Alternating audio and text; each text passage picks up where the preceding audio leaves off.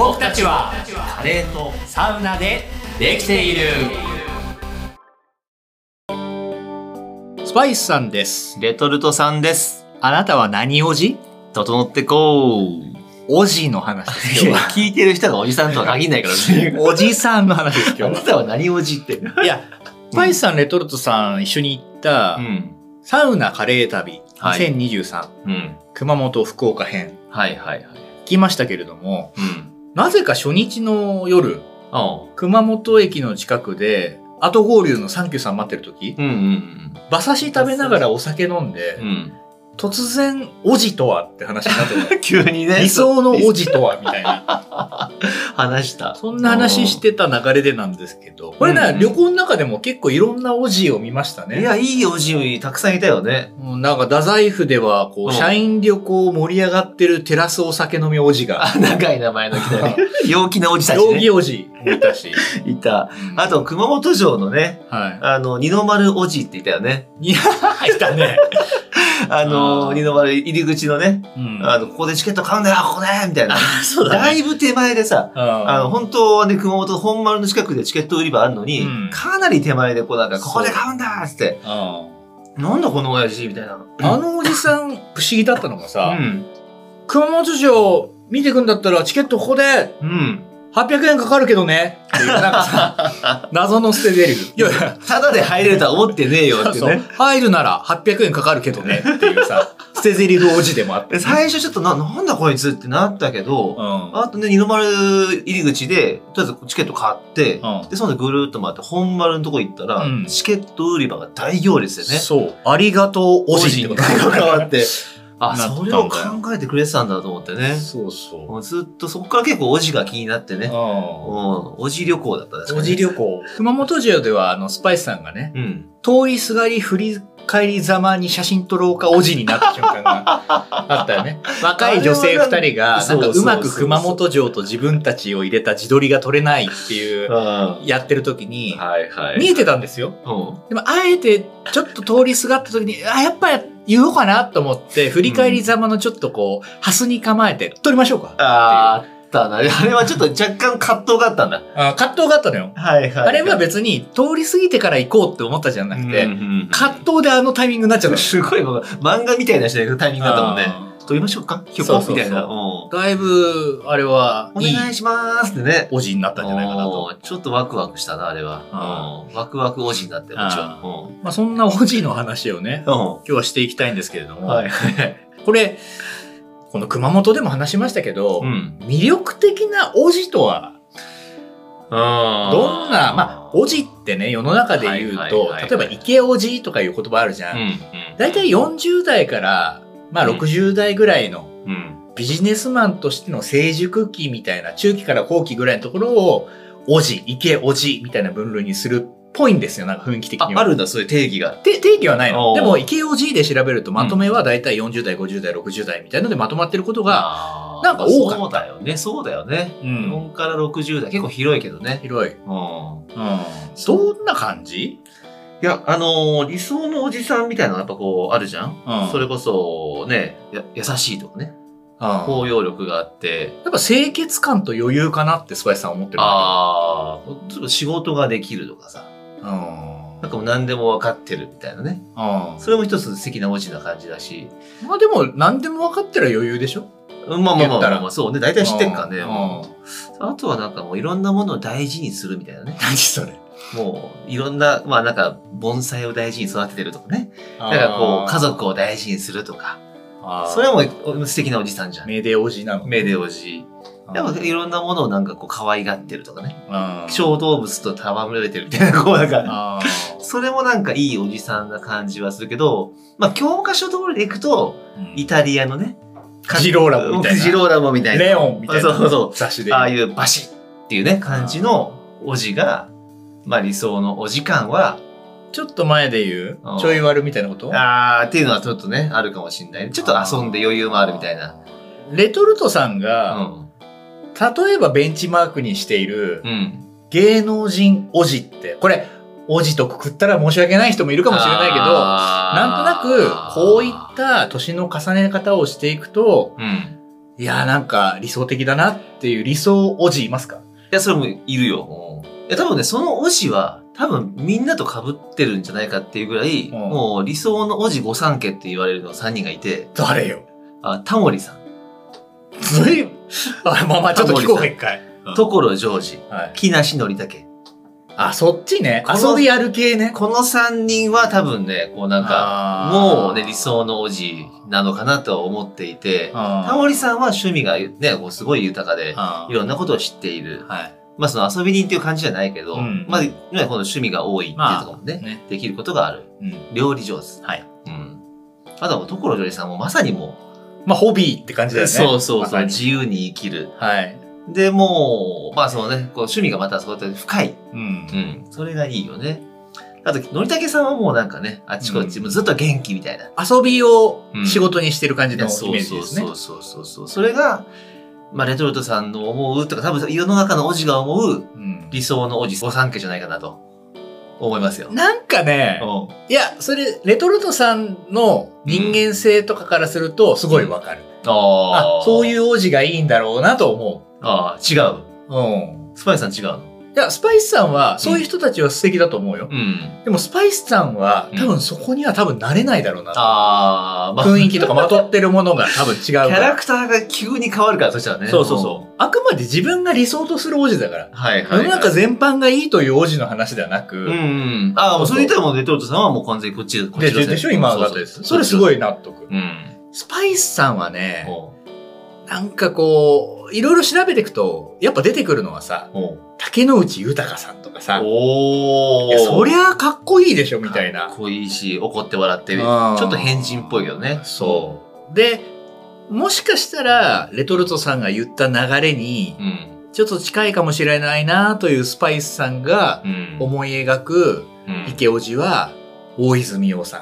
ああ。やっぱり好きなんですよ。ね2枚目でもあり、それは3枚目でもあうんり、うんうん、なんか、ああいう人に憧れるうんなと。主役もできるし、脇役もできるしってね。はそう。で、でも俳優的な人で言うとうん。うね、ん。うん、ちょうどいいと言ったらすごくあれなんですけど、はい。どれぐらいだろうと。どれぐらいのなんかイメージだろうと。年が若かろうがう、んおじになろうが、言うたら、キムタクはキムタクという存在だと思うんですよ。まあでも年齢的には文字の年齢だけどね。マシャはマシャだと思うんですよ。マーシャもそうだ福ね。山雅治はうん二十歳だろうか50だろうがマシャだと思うんですよ。確かにずっと変わってない感じはあそう。るね。となっていくと、やはりこう、おじになっていって、うん。魅力が増したというかね、うん。よりこう、味が出てきたっていう感じうん。の、なんかスパイスさんのイメージでちょうどいいところがないかなと。うん。おこがましいですよ。おこがましさはね、あるの。ちょっと一つの答えにたどり着きました。ほスパイスさんね、いろいろこうネットを見ていて、うんあ、これぐらいのなんか肩の力抜けた感じがいいなと思ったのが、う。うん。佐々木蔵之介さあん。なんかちょうどいい。いいね。うんまあ基本は2枚目感はあるけども、ちょっとね、うんとっつきやすい感じがあり。。そううん。いろいろと優しそうだしう。ね。そう。うん。かっこよさも可愛さも兼ね備えてる感じがあって。なるほど、なるほど。真面目そうでもあるけど、ちょっとこう、ファニーな感じもあって。うん。おしゃれだしね。うん。あれくらいの感じなんじゃないかな。おしゃれすぎない感じもあるしね。スパイスさんが目指すべきオジは。ああ、そういうことか。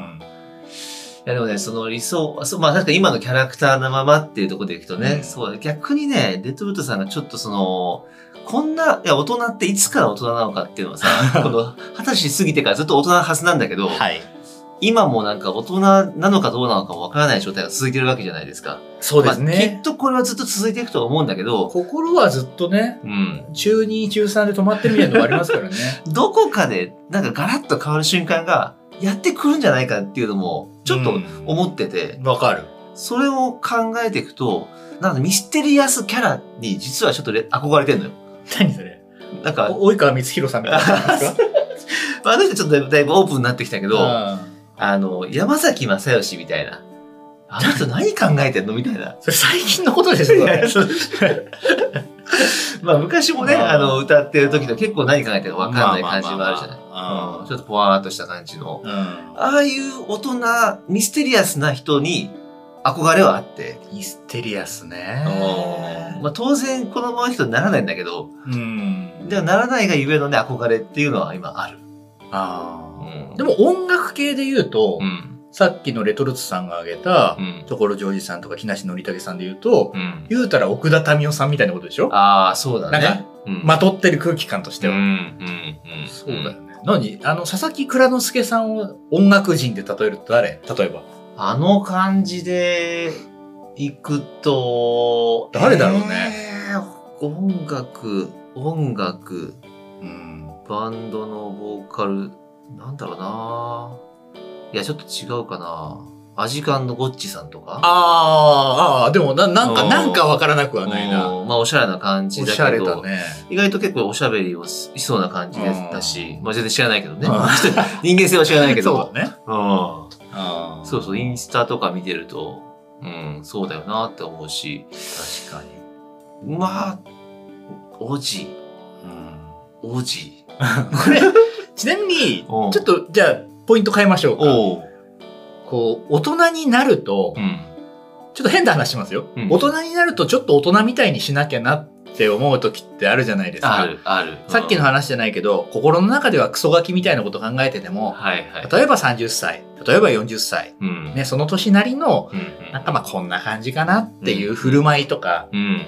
あるとは思うんですけど、はいなんとなく自分のこう、自分を整えていくという。あ、そうそう。それね、あの、昨日見た、あの、早々のフリーレンの、うんあの、僧侶ファイターが言ってた。あ ハイターさんは破壊層だけど、ああの、大人になったら、やっぱそういう風に自分を演じていかなきゃいけないんですよって、正しいこと言ってた。そんな中で、うん。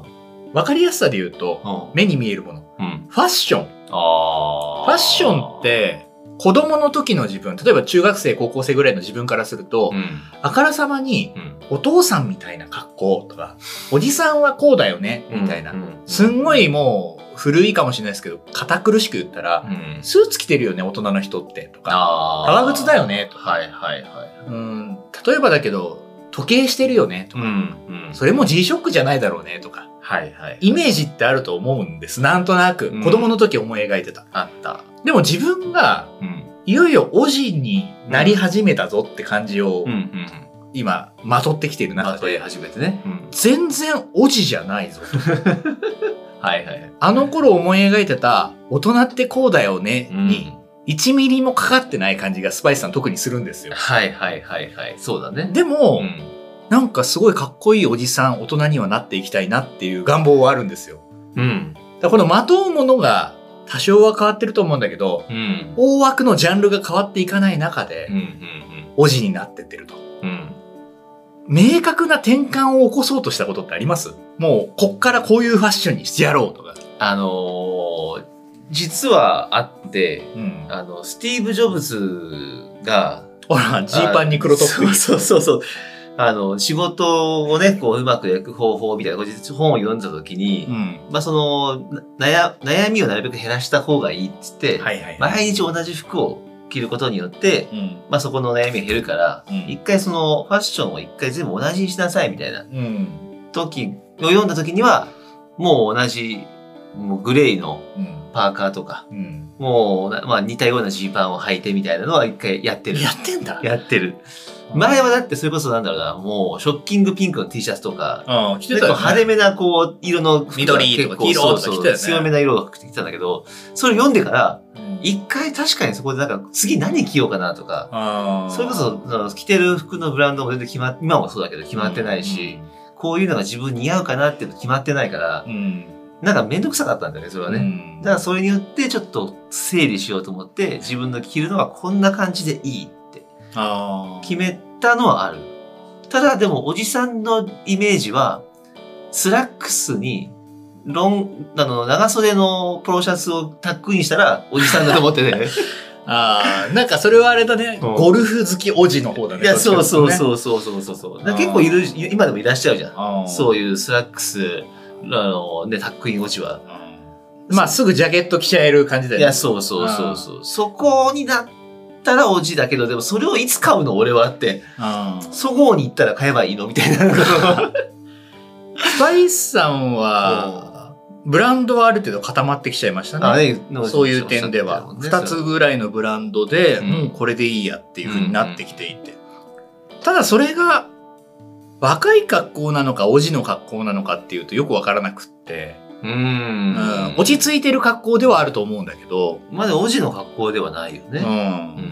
ってなってきた時にですよ、周りにいないんじゃないか説が出てきて。周りで、なんだろう、はい同窓会行ったとかね、うん。ずっと付き合ってる友達がう、ん。あら大人になったねっていう。おじになったねっていう格好になった瞬間って、はい出くわしたことがスパイスさんないんですよ。なるほど、なるほど。あります？実際みんな変わってないんじゃないっていう。確かに、ファッションは全く変わってない気がする。うんその、高校の時のまんま、今あるよね。そうだよね。だからその、なんかこう、骸骨のティロンティー着てるやつは、未だに骸骨のロンティー着てるし。着てるよねそうそうそうそうう。んあ赤のチェックネルシャツはそのまま着てるよね。未だにそうなんだよね。ままあ、赤抜けですげえおしゃれになった人もた、た、ね、いるけども、おじの格好になったって人はいない。あ、で、逆に考えると、俺らが思ってるおじは、若い時もその格好だったんじゃないかってことを考えると、ああ、そういうこと？そう、ファッションはその人は実は変わってないっていう、おじの格好なんて実はないんだっていう。おじ仮説が出てきたね。いや、そうそう。もともとその格好のままおじになったっていう、なるほど、うん若い頃からそうだったと。いうことが考えられる。その時で流行り廃りがあるからね。ああ。そうか、確かに流行り廃りで言うと、現代はもうそういうおじは絶滅しているかもしれない、いや、そうそうそうそうそうそう。まあだからそのね、必要に迫られて、その上下、そのスーツでいるって人はまあいるかもしれないけど、でもまあ、ファッションセンスとしてはね、昔も今も、うん。うん、そうなの、進化はしてないんじゃないかなっていうああ。説。ただ見た目はじゃあそんなに転換期っていうのはない人が多いまあという。、ただ似合う色がだんだん狭まってくるのは、ああ、実は際あると思うね。ね。シワが出てきて、頭がね、白髪になってきてってなると、似合う色、この色は合わないなっていうのは多分、っってなってくると、おじさん、まあおじいさんが着てる服って結構みんな似てるじゃん。カーキ系にこう寄っていくわけじゃん。はい。これじゃあこっちとこっちどっちがいい？おい妻よ、みたいになった時に、うんおじいさんこっちの方がいいわよっていうのが多分、選択肢が狭まっていくっていうのは、あるんじゃないかなと今思ってる。そうか。で今、その、スパイスさんがこのままでいいのかなっていうのは多分このままでいいんじゃないかなと思うし、うんだから10年後の同窓会も、多分同じ人は多分同じ格好で来るはずなんだよね。じゃあ、ファッションとかの転換期というのは、ん。割と今はキーワードとして出ましたが、うん。ハゲてきたとか、見あた目にお大きな変化が訪れた時に、はいはいはい。何か変わっていく可能性があると仮定するならば、うんうんうんうん。まず一つ問いたいのは、うん。ハゲとはどこからかっていう。これはね、難しい質問をしますね。だって年重ねてって、あの、毛量ってやっぱり減ってったり、うん。ちょっとおでこ広くなったり、うん。まあ毛が細くなったっていう密度の話とか、細さ太さの話とかいろいろありますけど、うん。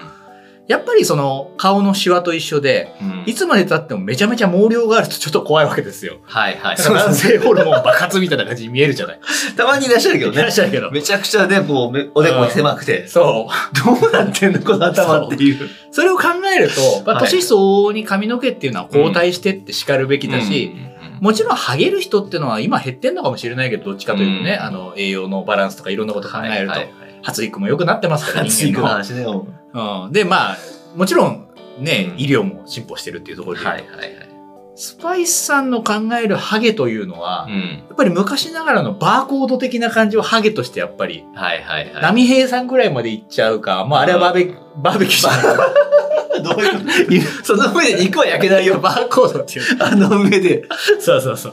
ちょっと面白いですね。でもこう、昔のさ、片側伸ばしてこう、パサって乗っけるバーコードみたいな人ってさ、はいはいはあんま今いないじゃん、もい。まあ減ったよね。うんごくごく減ってう。る。でも、あれはハゲてるやんっていう。うんうん。あの、お笑い芸人さんで言うと、うんそうだな、うんブラックマヨネーズの、ああ。小杉さん？小杉さんね。はいはい。あれはハゲてるよね。ハゲてるね。ハゲとるやんかでいいと思うそうそうそうそう。えっ、、と、波平さんに近いけど、元冬木さんはハゲてるよね。あ、でもハゲてるね。うん。うんハゲてる人っていうのの境界線ってどこ？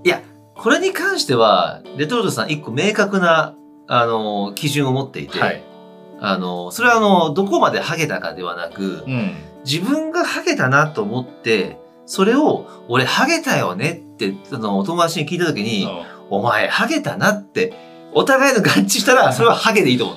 あ、ハゲっていうのは何？承認制 そうそうそう。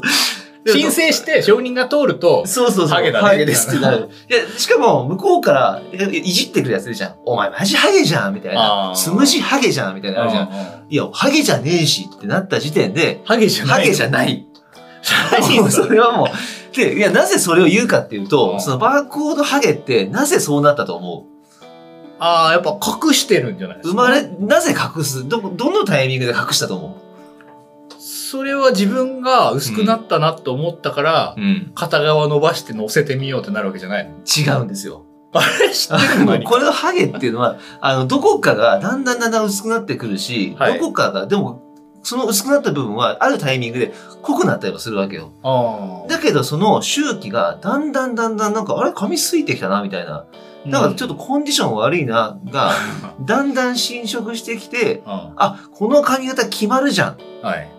で、だんだんだんだんその形、あの、大陸がね、昔あの一つの地球が一つの大陸だったのが、なるほど。今の形になっていくように、うん。動いていくわ。何億年っていう時間をかけて、うんやっぱ髪型が変わっていくわけですよ。大体、髪の大陸がね。ああ、だじゃあ言うなれば、ん。若い頃、まあうん今の流行りは一回さておき、うん。若い頃センター脇フレッシュでかっこいいななんて思ってたけど、うん、やっぱりちょっと年重ねていくと、うん。うんまあ6473ぐらいの方がちょっといや、そうそう雰囲気出るかななんて思ってるのと同じような感じで、うん。あ、ちょっとこう、大陸のね、緑の茂りが変わってきたから、そうそれに合わせて似合うのこれだなっていうマイナーチェンジ的な話なんですね。というのもあるんだけど、多分、ハゲを一回経験してる人はわかると思うんだけど、ハゲを一回経験って何よ？あの、一回俺も結構やばい時あったじゃん。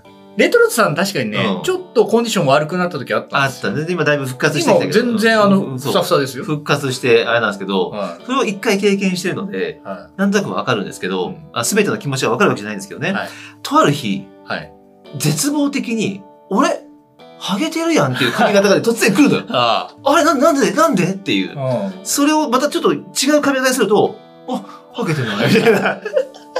ああ、そういうこと。あるので、そのまた1ヶ月ぐらい経って、う同じその、まハゲてたやんって髪型を戻すと、あれ？ハゲてないってこうなんか、ハゲが消えるのよ。